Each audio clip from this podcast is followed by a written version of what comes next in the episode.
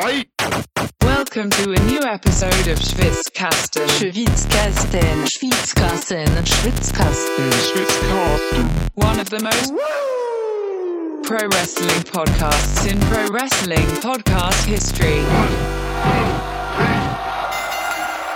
Hey yo, um es äh, mit den Worten von Scott Hall zu sagen. Ich bin hier alleine heute. Äh, ich habe noch nie einen Podcast ohne Lukas aufgenommen. Äh, ist ein bisschen weird, das zu tun. So, und äh, ihr, ihr wisst das da draußen. Ähm, der Schwitzkasten lebt komplett von der Dynamik zwischen Lukas und mir. Ähm, wenn da ein Teil wegbricht, so, dann, dann ist das Mumpitz. Also wird eine verhöllen beschissene Episode hier. ähm, ich mache das aber trotzdem, weil es mir wichtig ist und äh, weil ich gerade einfach Zeit habe. So, diese Woche ist ein bisschen ähm, schwierig, zeitintensiv, sage ich mal, ähm, was ja Lukas und meine Planung so angeht. Deswegen nutze ich jetzt einfach mal diesen Montag hier, das ist der 14. März und äh, teile meine Gedanken zu Scott Hall mit euch. So, ich keine Ahnung, ob das interessant wird, ob das äh, Mehrwert für euch hat. Ähm, wie gesagt, der Podcast lebt von Lukas und mir. Jetzt habt ihr halt nur mich. Deal with it. Aber warum mache ich das hier überhaupt? So, um das mal gerade einzuordnen. Scott Hall, äh, vielen bekannt als Razor Ramon, geht's nicht gut. Ähm, ihm ging's schon oft nicht gut in seinem Leben, in seinem äh, virtuosen Leben, um es mal positiv zu formulieren. Nur jetzt geht's ihm so dermaßen nicht gut, äh, dass er dann vermutlich nur noch wenige Stunden zu leben hat. So, das ist äh, völliger Abfuck. Mhm. Als Fan von Scott Hall äh, seit Kindestagen berührt mich das extrem. Ähm, ja, und führt halt dazu, dass ich jetzt eben diese Gedanken über diesen Schwitzkasten äh, teilen möchte mit euch. Äh, ja. Wo fange ich an? Erstmal Kontext. Scott Hall ähm, stand ja schon mehrmals quasi an der Klippe in seinem Leben. Nur diesmal ist es halt massiv schlimm. Ähm, er hatte eine Hüft-OP vor wenigen Tagen. Die war nötig, äh, nach einem Sturz, glaube ich. Und nun, diese OP sorgte dafür, dass es äh, Komplikationen gab. So, äh, er hat drei Herzinfarkte erlitten mh, mm, und hängt jetzt an lebenserhaltenden Maßnahmen. So, so viel erstmal dazu. Ähm, Kevin Nash habe ich heute Morgen gesehen, ähm, hat bei Instagram äh, einen Post rausgehauen, nun, wo er halt einfach sagt, dass die Familie gerade auf dem Weg zum Krankenhaus ist und äh, diese lebenserhaltenden Maßnahmen kappen wird. Ähm, ja, verständlicher Schritt mit Sicherheit. Ähm, aber natürlich halt einfach krass, so zu hören, dass nun Scott Hall bald einfach nicht mehr da sein wird. Ähm, ich weiß gar nicht, also ich habe ich hab keine, keine, keine wirkliche Struktur für diese Episode ähm, und wollte einfach mal ja, wild meine Gedanken dazu teilen. So, weil ich habe das auch eben gesehen. Ich habe dazu auch vom von meinem Account bei Twitter heute was rausgehauen und auch vom Schwitzkasten-Account. Ähm, und das stößt halt einfach auf äh, große Resonanz so aus der Wrestling-Community und äh, jetzt nicht nur auf unseren kleinen äh, Poops-Accounts, sondern halt äh, generell so ne. Ähm, das ganze Business und zwar Leute wirklich aus dem Business, nicht nur Honks, die darüber reden, äh, bekunden ihren Respekt gegenüber Scott Hall, dieser illustre Typ, so einfach, ähm, der halt dieses illustre Leben auch einfach hatte.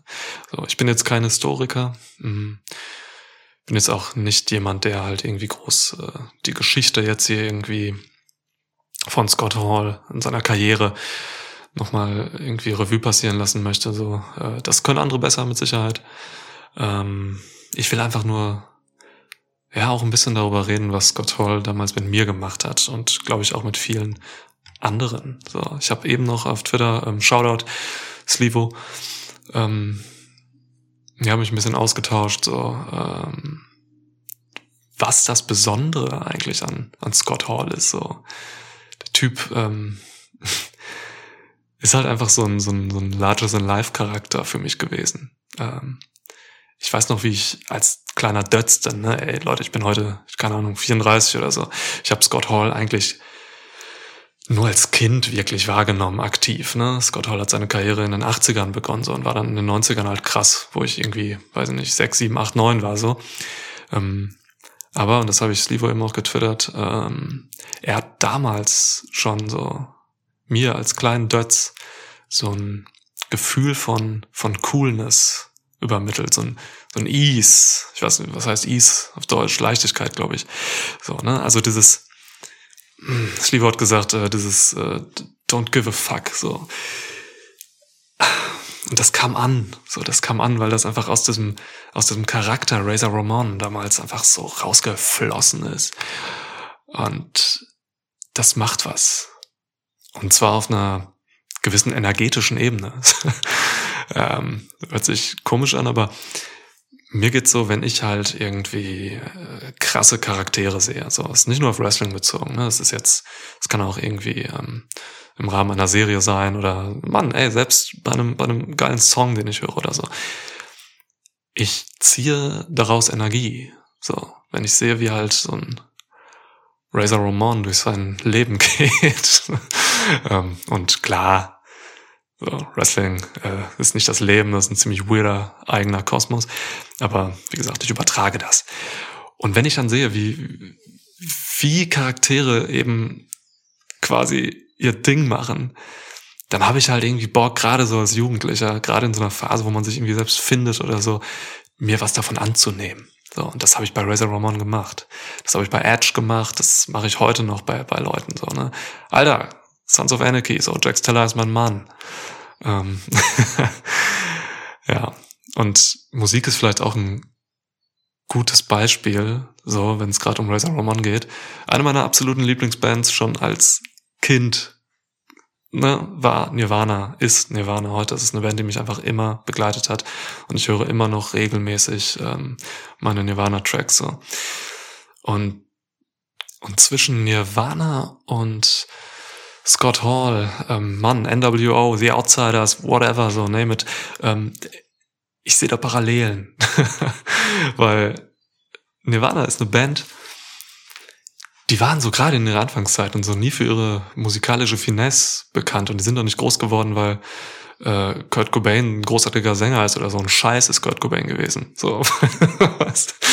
Aber darum ging's halt nicht. So, da, da, das ist nicht das, was Nirvana groß gemacht hat ähm, Nirvana und gerade auch so Kurt Cobain, diese, diese, diese Frontfigur so, wurde groß, weil sie einen Spirit übermittelt hat. So, da ging eine ganz eigene, authentische Energie von aus, die einfach zeitlos ist auch. So, ähm, und Alter, das ist das Gleiche mit Scott Hall für mich. So, weil Scott Hall war jetzt auch nicht so der überkrasse Wrestler. Ich weiß nicht, ich habe mir mal noch ein paar Matches angeguckt, so klar, der war jetzt nicht schlecht so, und hat auch grandiose Matches gemacht. Ne? Jeder denkt immer an dieses großartige Leiter-Match äh, gegen Shawn Michaels und so, was halt wirklich großartig war. Aber Razor Ramon kam nicht über das Wrestling in erster Linie, so er kam über über seinen Charakter und über das, was dieser Charakter an Charisma versprüht hat, so diese diese Aura, dieses dieses Mysterium quasi, ähm, was auch einfach die Attitude Era groß gemacht hat. Und das sagt, sagt man immer so. Ähm, daher so dieses, ja, Attitude Era war der geilste Era im Wrestling. So. Und das wirkt irgendwie wie so eine Phrase heute. So bisschen was von den ewig Gestrigen, so die das sagen. Aber fuck it. So, ähm, für mich ist das die größte Ära des Wrestlings gewesen. Und das sage ich als jemand, der die noch nicht mal wirklich als mh, hm, fertiger Charakter so äh, erlebt hat fertiger Charakter ist Quatsch, so den hat man nie im besten Fall. Aber ich meine damit, dass ich quasi echt jung war, als ich Attitude Era Wrestling so äh, nachts illegalerweise mit meinem Bruder und meinem Cousin ähm, verfolgt habe. Aber auch wenn ich mir heute so die Sachen angucke und ich habe vieles aus der Attitude Era mittlerweile nachgeholt, einfach in den letzten, ich sag mal, zehn Jahren, ähm, fällt mir einfach auf, dass diese Era tatsächlich eben ja, so das geliefert hat in Sachen Wrestling, was so Bands wie Nirvana und so liefern, nämlich eben so eine ganz besondere eigene Energie, aus der man was ziehen kann. So und ähm, und wo Wrestling halt eben nicht so hochglanzpoliert war, wie das heute ist. So, meine, ey, das Wrestling Promotions, so gerade die großen, das sind heute einfach völlig polierte, durchprofessionalisierte Unternehmen, die halt Charaktere haben, die da was spielen, die da was verkörpern, so, ne, die ähm, jetzt im Fall von WWE halt wirklich einfach Gimmicks verkörpern, so. Und wo ich halt irgendwie kaum was glaube, sondern mich einfach unterhalten lasse auf einer, auf einer recht profanen, oberflächlichen Ebene, so. Wenn ich, keine Ahnung, wenn ich so einen Seth Rollins heutzutage sehe, so, den ich liebe als Wrestler, ne, einer meiner absoluten Lieblinge im Business, so, dann, dann, dann weiß ich, dass ich da was sehe, hm, was halt irgendwie von einem, von einem Papier übertragen auf diesen Charakter jetzt übergestülpt wird und was mich unterhält. So. Und ja, es unterhält mich auch. Aber Seth Rollins, so gut wie er im Ring auch ist und so perfekt wie er wrestelt, kann mir einfach nicht das geben, was mir ein Kevin Nash damals gegeben hat und was mir ein Scott Hall damals gegeben hat und viele andere noch so. Nämlich diese dreckige fucking Attitüde. und dieses hm, diesen, diesen Geist eines Wrestling-Businesses, den es halt da, damals gab, der eben noch nicht so durchschaut wurde. So, und ich meine jetzt noch nicht mal nur einfach so, hey, damals war noch K-Fape, so, heute nicht. heute ist Internet. Nee, ich meine einfach das, was wirklich aus den Charakteren so kam, weil diese Charaktere eben nicht diese, diese, diese Prozesse des, des völlig durchprofessionalisierten US Entertainments durchgemacht haben, die sie bei AEW und bei WWE zum Beispiel durchmachen. So, das waren halt einfach Dudes, die halt irgendwie über was weiß ich für Wege ähm, in das Business reingeraten sind und das geprägt haben. So. Naja, und Scott Hall ist da eben einfach so, das ist was Persönliches, so, weil, ne, also jeden und jede spricht etwas anderes an. Mich hat halt eben Scott Hall maximal angesprochen ähm, weil er halt eben dieses Räudige hatte, so, ne, dieses, dieses, ja, dieses, dieses, Coole, so. Scheiße, war Razor Ramon nicht sogar eigentlich ein Kubaner oder so? Es war alles so over the top damals. Mm, und over the top in einem, in einem, in einem guten, leichten Sinne irgendwie. Wenn heute was over the top ist oft, dann, dann, dann kommt im schlechtesten Fall sowas wie Madcap Moss und Happy Corbin daraus, ne? wo du dir halt denkst so, fuck man, das ist over the top, aber das ist auch einfach nur Scheiße. Ähm, anders halt so eine, so eine, so eine, so eine Promo von Scott Hall, die, und Scott Hall war auch nicht so der Promo-Guy, Mann. Also, Scott Hall und Kurt Cobain, ohne Scheiß. Ähm, natürlich waren Scott Hall Promos massiv unsinnig oft, einfach Quatsch irgendwie, einfach so ein Typ, der da in der Kamera redet und Mann, wie es halt damals produziert wurde, so, ne? Aber das ist mir alles lieber als, keine Ahnung, so eine trocken Masturbation von irgendwelchen, irgendwelchen geleckten, überschminkten Leuten von heute. Mann, das hört sich alles sehr polemisch an jetzt so, ne? Aber was ich damit bezwecken will, ähm, mit diesem Rundumschlag, ist halt das, dass ich einfach hervorheben will, wie wichtig und besonders jemand wie Scott Hall damals war und auch heute noch ist, so, weil wenn man mal sieht, wie auch heutige Wrestler und Wrestlerinnen äh, jetzt gerade in diesen in diesen Minuten ähm, Scott Hall würdigen, so mh, mm, das geht vielen so. Viele Leute wissen, glaube ich, einfach, dass das eine besondere Zeit war und dass auch Scott Hall eben ein sehr besonderes Element dieser Zeit war. Und was ihn, glaube ich, auch so besonders gemacht hat, ähm, ist halt eben seine, sein illustres Leben, auch abseits des Rings. So. Denn der Mann hatte mit so vielen Dämonen zu kämpfen. Alkoholsucht, Drogensucht, ähm, Kriminalität. So, der, ich weiß nicht, also wer sich mal mit dem Leben von Scott Hall beschäftigt hat, weiß, dass der Mann halt echt krassen Shit so erlebt hat und durchgemacht hat. Ähm, ich weiß nicht, also er hat eine kriminelle Historie, äh, wurde auch mal irgendwie wegen, ähm, ja, also er hat mal einen Mann erschossen, so. äh, wurde aber quasi äh, nicht irgendwie äh, sanktioniert, weil er das wohl aus äh, Selbstverteidigung gemacht hat. So, ähm, er hatte immer wieder Ärger, weil er besoffen irgendwelche Leute angegriffen hat und so weiter. So, ähm, seine Alkoholsucht wurde ja damals auch von WCW ähm, in echt einer kontroversen Storyline verwurstet. So, das heißt, ähm, ja, es, es war einfach schon in den 90ern bekannt, dass Scott Hall eben diese Probleme hat und ähm, eben nicht, oder was heißt nicht, eben wirklich dieser Bad Guy ist. So. Und das macht ihn halt auch auf eine, auf eine gewisse Art relatable. So. Heute werden halt oft private Probleme von Leuten im Wrestling-Business von den jeweiligen Promotions halt mh, hm, versucht verdeckt zu halten. So, ne? Also man will eigentlich nicht groß Privates ähm, vor die TV-Kameras ziehen. So. Und dafür gibt's auch Gründe mit Sicherheit. So ist halt ein Weg. Mit Scott Hall wäre das gar nicht möglich gewesen. So, weil der Mann halt einfach eben dieser, dieser, dieser Dämon war, ähm, der halt eben war. So. Und gleichzeitig, und das hört man immer wieder von, von seinen Kollegen und Kolleginnen, eben aber auch ein netter, cooler Dude, so. ja, und ähm, also wer sich da mal näher zu informieren möchte, ich habe mal vor Jahren ähm, so eine ESPN-Doku gesehen, ähm, E16. So, da geht's halt ähm, um Halls Probleme und Erfahrungen halt mit, mit Drogen und Alkohol. Gerade äh, kommen auch viele seiner, seiner Freunde und Familienmitglieder zu Wort. Hogan, Nash, Waldman, so ich glaube Eric Bischoff hat da geredet und wenn ich mich jetzt nicht komplett verirre, auch Stephanie McMahon. So. Ja. Und auch da, so in diesen Interviews und Dokus und so, da wird halt einfach irgendwie klar, dass, dass der Mann halt natürlich gebeutelt ist, aber halt tatsächlich einfach ein netter Mann zu sein scheint. Also nett ist das falsche Wort. Nett ist das falsche Wort.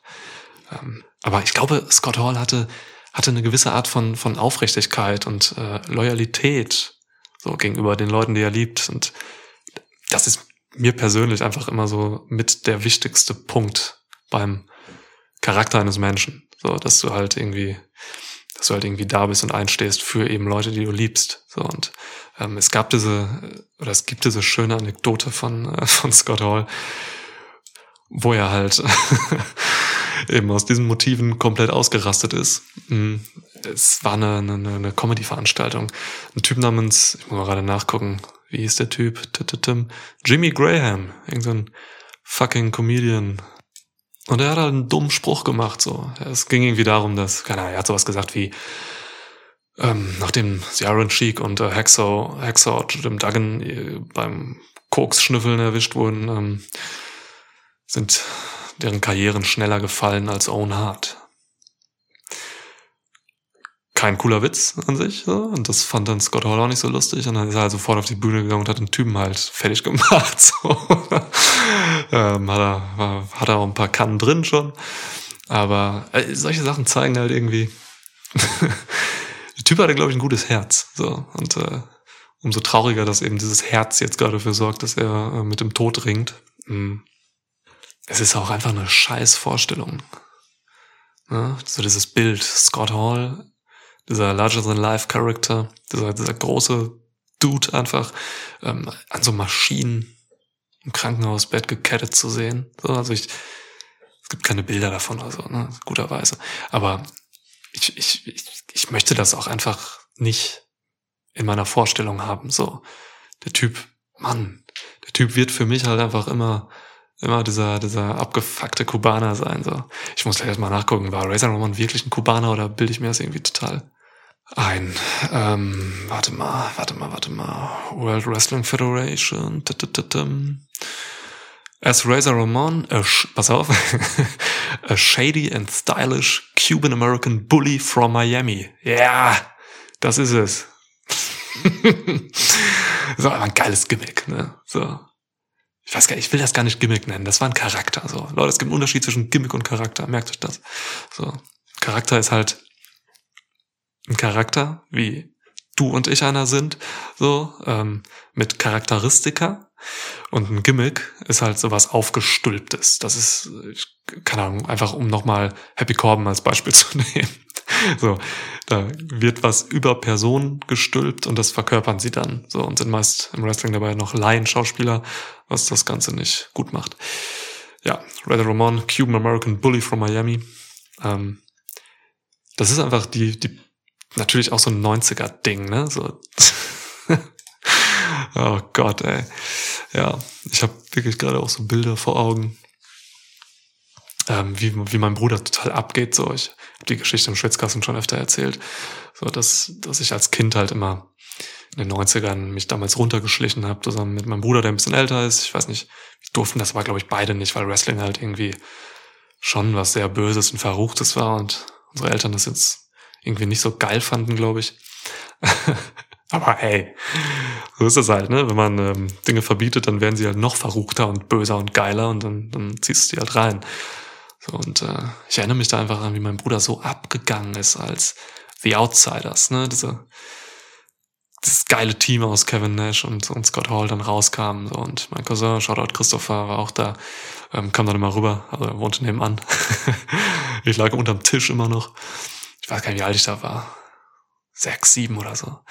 Und Mann, das war einfach ein Erlebnis, diese Leute zu sehen. So, ist einfach, oh, Gänsehaut. So. Und es tut einfach weh zu wissen, dass dieser Mann gleich stirbt. So, ich weiß, es kann jederzeit passieren. Ich weiß nicht, wie viel Uhr es gerade ist in den Staaten, aber die schalten einfach gleich diese fucking lebenserhaltenden Maßnahmen ab. Und äh, diese ganze Wrestling-Woche ist ja sowieso schon komplett für den Arsch. So. Auch einer der besten Menschen wahrscheinlich im Wrestling-Business, äh, wenn man so ziemlich allen Kollegen und Kolleginnen Glauben schenken darf, Big E hat sich halt das Genick gebrochen diese Woche, wer das noch nicht mitbekommen hat. So, Freitag nach einem verunglückten Belly-to-Belly-Suplex.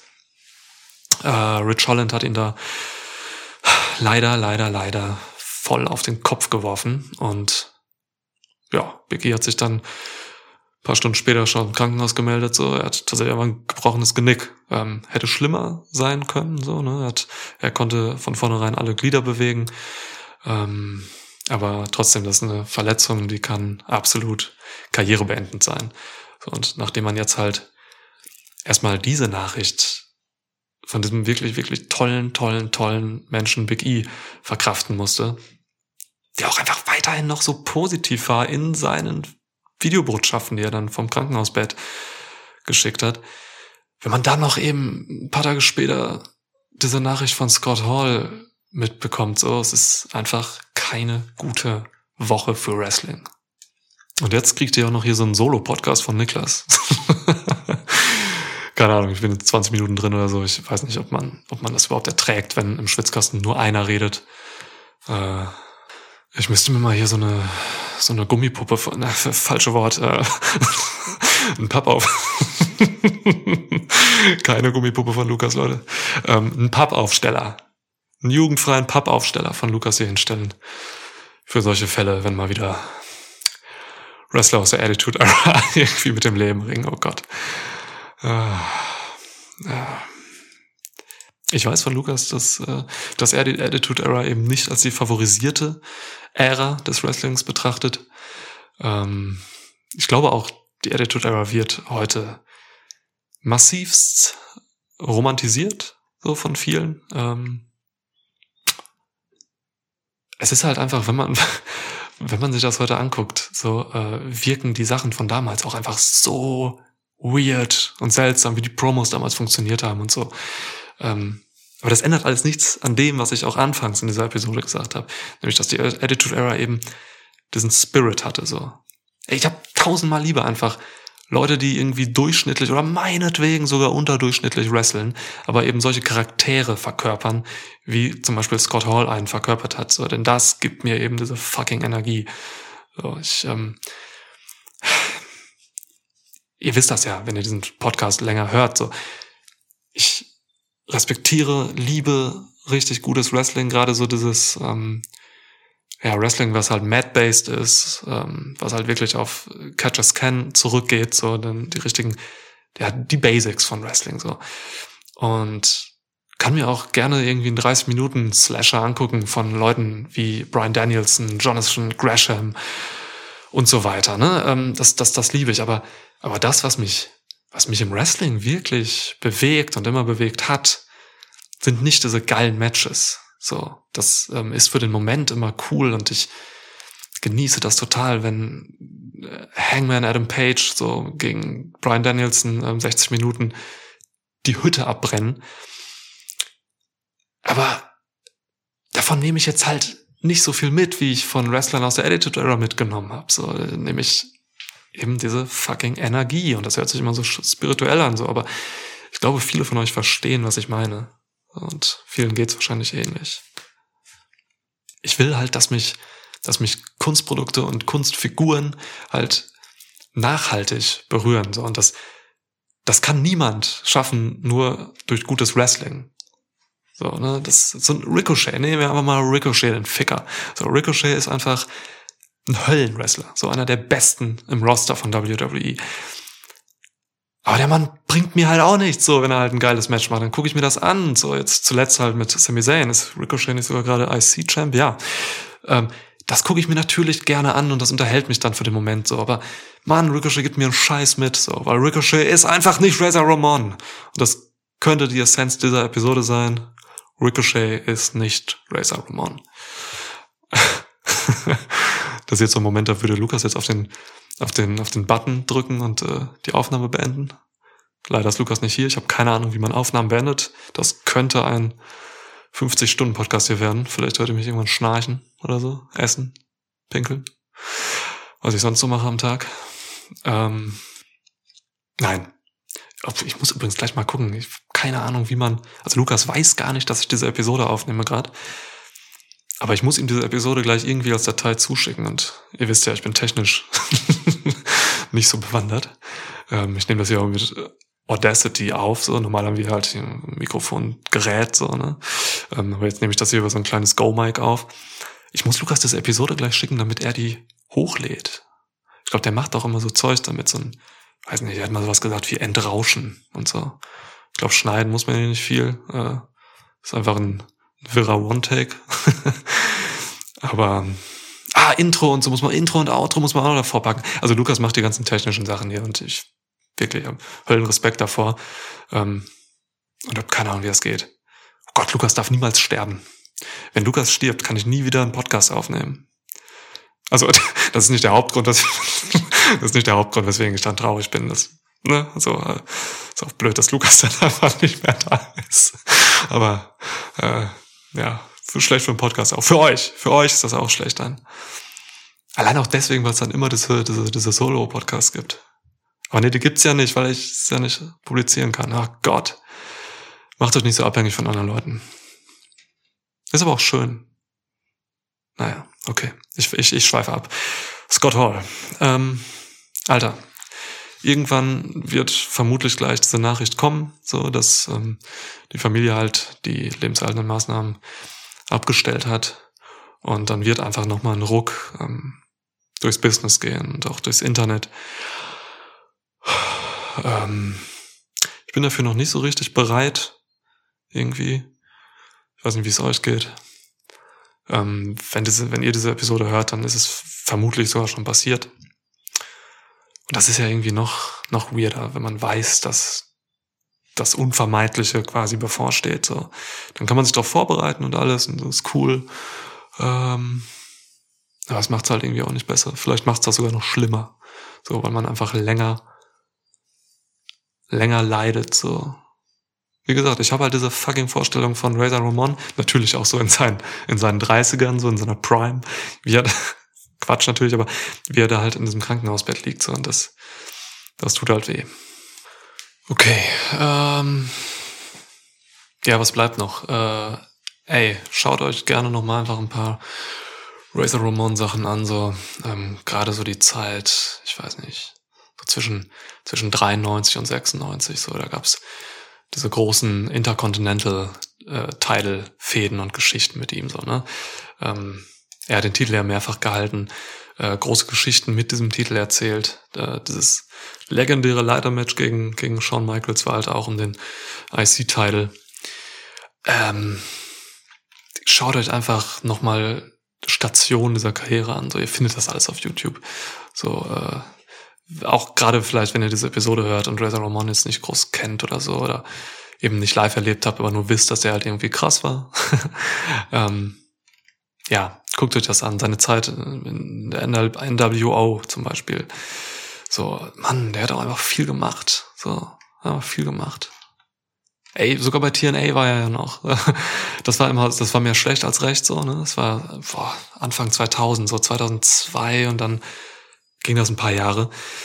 War halt bei TNA so und hat da mit ähm, mit Kevin Nash noch äh, zusammen geteamt und so weiter. Ähm, sogar nachher, äh, als das ganze Impact hieß, war er sogar noch da. das war dann wrestlerisch äh, alles, hä, so, ne? Aber trotzdem auch bei TNA hat er mir immer noch diese, diese Attitüde rübergebracht, ähm, mit der er halt in mein Herz gekommen ist. So, und äh, ja, das ist einfach groß. Mir fällt gerade übrigens ein, dass, ähm, dass der Charakter Razor Ramon ja tatsächlich ähm, auf Scarface zurückgeht. So. Tony Montana und so. Ich, ist auch sogar seine, seine Catchphrase, ne? Dieses Say hello to the bad guy. So, ist halt auch irgendwie an ähm, Tony Montana, Al Pacino angelehnt. okay, gut.